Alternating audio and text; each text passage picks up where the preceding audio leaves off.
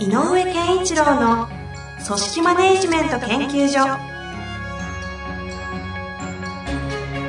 組織が一体となりゴールを達成する究極の快感。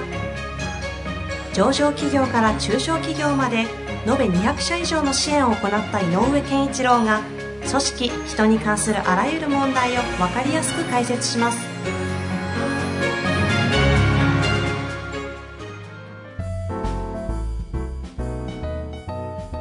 こんにちは、遠藤和樹です。井上健一郎の組織マネジメント研究所。井上さん、本日もよろしくお願いいたします。よろしくお願いします。さあ、えー早速質問入りたいところなんですが、はいですね、前回101回の時に、器の小さな上司の接し方についてアドバイスをくださいというご質問があったんですけども、その方からお礼メールが来ておりますので、あちょっとせっかくなのでご紹介したいと思いますが、えー先日私の質問を取り上げていただきましてありがとうございます。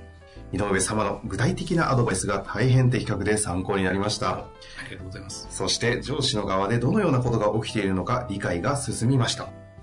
長い間辛い状況が続いていましたが、ぜひ実践しようと思います。感謝の気持ちを伝えたくメールさせていただきました。ありがとうございます。よかったですね。よかったですね。ぜひ実践さされる中でね、何かあればそうですね。また、なんかご連絡いただいただきたいですよね。はい。というわけで、えー今日のご質問をご紹介したいと思います。はいえー今日はですね、保育士の方からはい。来ております。はい。えー園長の見方が甘く、私が、ま、待ったをかけていることが多く、私自身園長にイライラすることがあります。はい。これからどのように接していけばよいのか教えてください。なるほど。ここの問題は、イイライラしないようにしたいのかなそれとも、えっと、園長の見方を変えてもらいたいのかなっていう、どっちもあるのかな？いろいろなね、要素がありそう。な気がしますが、りますよね。どこからアプローチしていくんですかね。マットをか。けるっていうことは、はい。えっ、と、結論として、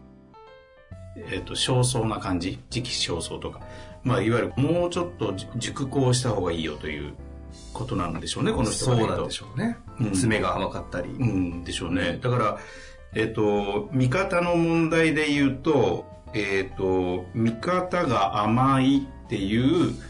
うーまあ、捉え方もどうしてもせざるを得ないのかもしれないんだけど、はい。えっ、と、園長の発言の、まあ、ある意味、あの、意図みたいなのは少なからずあるはずなので、うんえっ、と、この方が気になってる、えー例えばそうだな、この方のチェックポイントが5つあるとして、はい。えー何かの物事を考えるときに、うんうん。で、園長がその見方として、え2つか3つのポイントで結論を出してるとしたら、あと2つのポイントが抜けてますねっていうふうに見える。うんうんから、えっ、と、2つのポイント、その今言った、園長それはこれとこれとこういうことで言ってらっしゃいますか、もしくは、えっ、と、どういううふうにお考えですか？で、なぜですか？っていう理由を聞いて、はい。で、えっ、と、でもここのポイントとこのポイントの残り2つのポイントが私には気になるんですけど、この点についていかがですか、うんうん。っていうのが、まあ一番、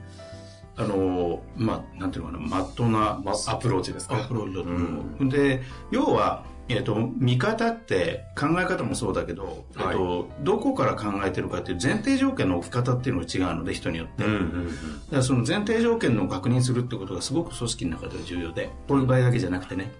えっ、と、部下もなんで言われたのか上司部下の部下であっても、上がなんでこんなこと言ったんだろうっていうはい。ことが分かんないって、えーと、起こってる問題っていうのはすごく多くて、うん。前提となる条件、それからもしくは根拠みたいなのが語れないまま、うんうんえーその後ろのセリフだけ言ってる。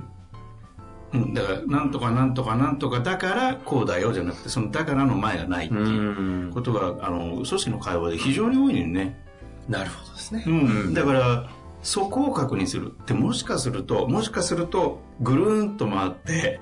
えーこのかこの方はそんなことないんだろうけど、5個のポイントからものを見たときに、はい。実は園長は通り越して7つ目のポイントで元に戻ってる。つまりこう、もう2つ見たときに、えーこの方が見て甘いと思う結論のところにもう一度戻ってる可能性がなくはないので、ぐるんと回ってね。うん。だからその辺も含めて、見方について、えっ、と、それこそ、あの、この点についてはこういうことで考えたいですよね。っていうことを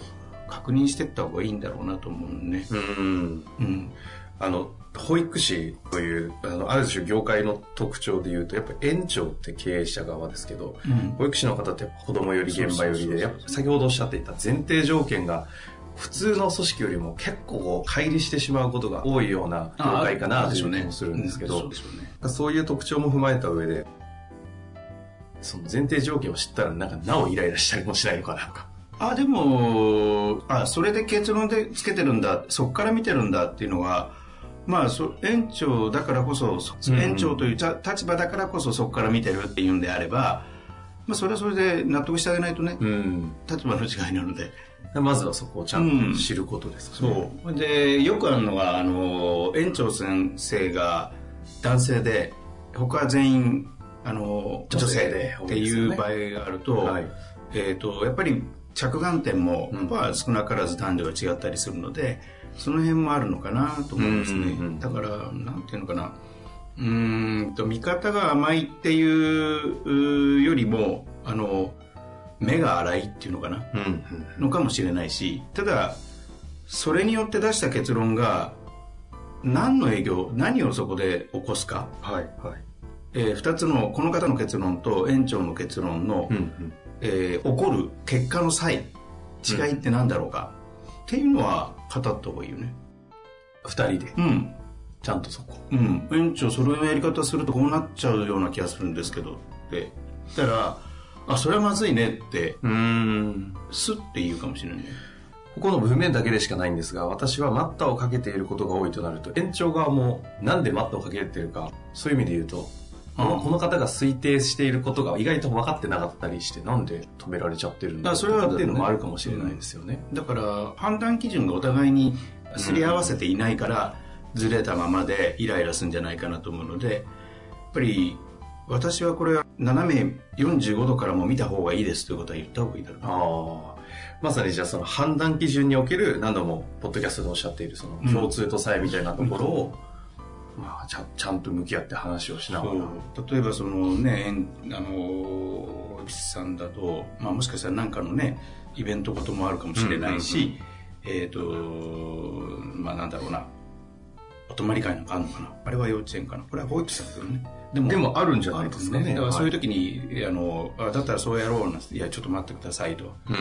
えっとこの辺が気になりますねっていう話で待ったをかけるんだろうけどあのーとやっぱり何回も言うけど園長の決断したものというかの意見でどんな風になるのか、うん。うんその方この方の言っていることだとどうなれるのかこの差で話さないとねとそれと理由とうん。いう両方を話さないと多分やっぱりイライラするだろうねでその前提条件となっている、その決断をするというか、その判断をした理由と、うん。それをすることによって、それぞれの何が起きるかのところをそれぞれ話して、まあ確かにその意味で冷静に話せれば、全然問題ないよね。というかあのーイライラするって言ってるんだけど、うんうんうん。あのー逆に言えばこの方が非常にこのそのもし待ったをかけることによって、はい。良い方向に行ってるんだとしたら素晴らしく機能してるわけよねああ、この状態が。うん。そうか、組織としてはいい機能なわけです、でもし、えー、と突発的に起こったことへの結論じゃなくて、えー、となんとなくこうさっきのイベントみたいなことも行事みたいなことも含めて、うんうん。事前に分かってそうであれば先にこの方の結論を述べる。あで了承を得ちゃう。あ。あ、その待ったとかではなくても、うん。自分の方の意見を意見を先に言ってでどうですか？と、ああ、なるほどですね。うん先に言ってこれだけ待ってかけられる立場にいるんだとしたら、はい。あのえー、と次回のこの件についてはこう思ってるのでこうしたいんですけどいいですか？って言ってしまってもいいんじゃないかな。確かにその手もありますよね。うん、でまあ突発的に起こったことでどうしましょうか？っていうことであればそうはいかないけど、うんうんうん。先回りできるんだったらしちゃえばいいのにねっていうことも。あるまあ、そうすると本当の意味で園長としても、まあ、この方だったら信頼できて、うんもう権限以上どんどん範囲を広げていきますもんね。うん、うんで自分のねあのご自分の、えー結論意見ではい物事が進むというのは、まあ、正直言って気持ちいいと思うので、うんうん。だから、えー、と異論を唱えるよりも先になんかこう言っちゃった方が逆にいいかもしれないね、はあ、そういうことか。うん、まあ、結局園長自体を、まあ、変えることってなかなか難しいじゃないですか。うんまあそうすると結局自分をどうしていくかだと思うんですけど、どうなんですかね。この方、その、大きい、ちょっと立場がわからないですけど、はいはいまあ、園長にこういう待ったをかけられるぐらいなんで、ある程度上の方が、あの上でしょうね例えばえっ、となんだろうこうあの学年主任みたいな方いるじゃない、うんうんうんああいう人かもしれないし、うんうんもしかしたら、えー、と副園長的な立場にもうすでにいらっしゃるかもしれないしですよね。なんかその辺の、こう、ちょっと、いわゆる組織で言うならリーダーみたいなポジションにいらっしゃる。というふうな前提でもしあるとすると、この方今後、なんかどんな感じで、こう園長ともそうですけど、組織の中で、そして園長とこう、どういうポジションを取っていくというか。あのやっぱり保育士さんの場合あのお子さんのえー、と発達成長に対して、はいやっぱりこう多大なる影響を与える時期でもあるので、特にあの、えー、と3歳から5歳ぐらいまでの幼児性格が作られる時だから非常に重要な時にいるので、えー、と方針っていうのがすごく重要だと思うよね。あの保育方針。保育方針。うん、だからそれが真ん中になないとやっぱずれていくのでだから保育方針をもっとこの人が自分が持ってる保育方針、うんうん。えーっていうものを、えー一回もう園長と話しておこうしましょうねっていうか、うんうんあのそれをこう一個確立しておくとあの常にそこからものが語れるのとーそれを OK 取ってればさっき言ったようにあの先にこちらこちらが結論を出すということもやれちゃうような気がする。園長としても、そこがね、共通で握れて判断してくれるんであれば安心ですもんね。そう。で、ま、任せてくれるだろうし。ん。だからなんかね任せてもらうようなアプローチをした方がいいと思うよねこの方自身が任せてもらえるような形で。で、その一つが、例えば教育方針。方針。自分自身で決めるというよりも、園長と一緒にところが大事ですか？あの、私はこう思うんですけどって、うん。あの子供のこういう部分を尊重したいとか、あえー、とこういう保育をあの他の保育士さんたちにもやってもらいたいですよねとかあのなんかそういうことをまずいろいろあると思うんだよね。あのやっぱりこう保育に携わってる方が聞いてるお会いしてお話しすると、はい。結構皆さんそういう考え方を持ってらっしゃるのでう、うん。ん。あのいいと思うんですよね。いろいろ。だからやっぱこう発達っていうことに関してうんうん。非常に注目している人もいれば、うん。やっぱりこう、えー、となんていうのかな。あの豊かな愛情豊かにとかね、いろんな考え方があるので、あのー大事な時期を預かってる人たちだから余計いろんな考え方を持ってると思うんですよね、うんでいろんなことを考えてるからこそいやちょっと園長それはちょっと違いますよという意見も出てくる、そうですよね。うん、日々毎日子供と接していていろんなことが起こっている、ん。それを園長は直接じゃないから知らないとすると、うんうんうん。判断が少しあの現場的にも見て甘いと思うことはあるだろうね。もっともですよね、そうなってしまうのはね。だからやっぱりなんかこうある種そのえっ、となんだろうな立場をくださいということよりも、うんうんあの任せてもらってこう自分のなんていうのか意見で物事が進められるようなうん立ち位置を作った方がいいんじゃない？か、えなるほうんでもそのためにはやっぱり園長があこの人助かるなっていう位置にいてあげないと、はい。あ園長も任せないのでど。ああ。いつも反対ばっかりするなじゃねきっとね嫌だろうから、うんうんだから園長なんか結論出したらああのその判断はどうしてそうしたのかどうなるといいのかっていうことをあの聞いて確認していやだとしたらっていうふうに一回受け取ってから違う意見をうん。みたいな方がこの人はあのいいんじゃないかなと思いますけどね。それが本当にね、できたら、イライラもなかなかしなくなりそうですし、んまさにあの、ズバリ回答を、大きな視点でも具体的にもいただいたと思いますので、ちょっとね、あの、情報が少ないところもありましたので、はいもしなんかずれてたりしたら、そうですね。あの、じ事象がね、はいえっと、もっと具体的に違うものなんですってことであれば、また言っていただけそうですよね。はい。今のお話をぜひ、まあ、活かしていただいて、その上で何かまたありましたらお待ちしておりますので、ぜひぜひお待ちしてます。はい、本日もありがとうございました。ありがとうございました。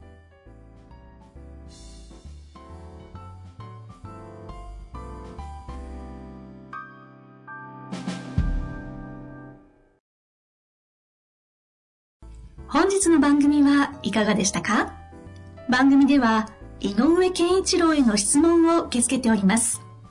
ウェブ検索で人事明快と入力し、検索結果に出てくるオフィシャルウェブサイトにアクセス。その中のポッドキャストのバナーから質問フォームにご入力ください。また、オフィシャルウェブサイトでは無料メルマガや無料動画も配信中です。ぜひ遊びに来てくださいね。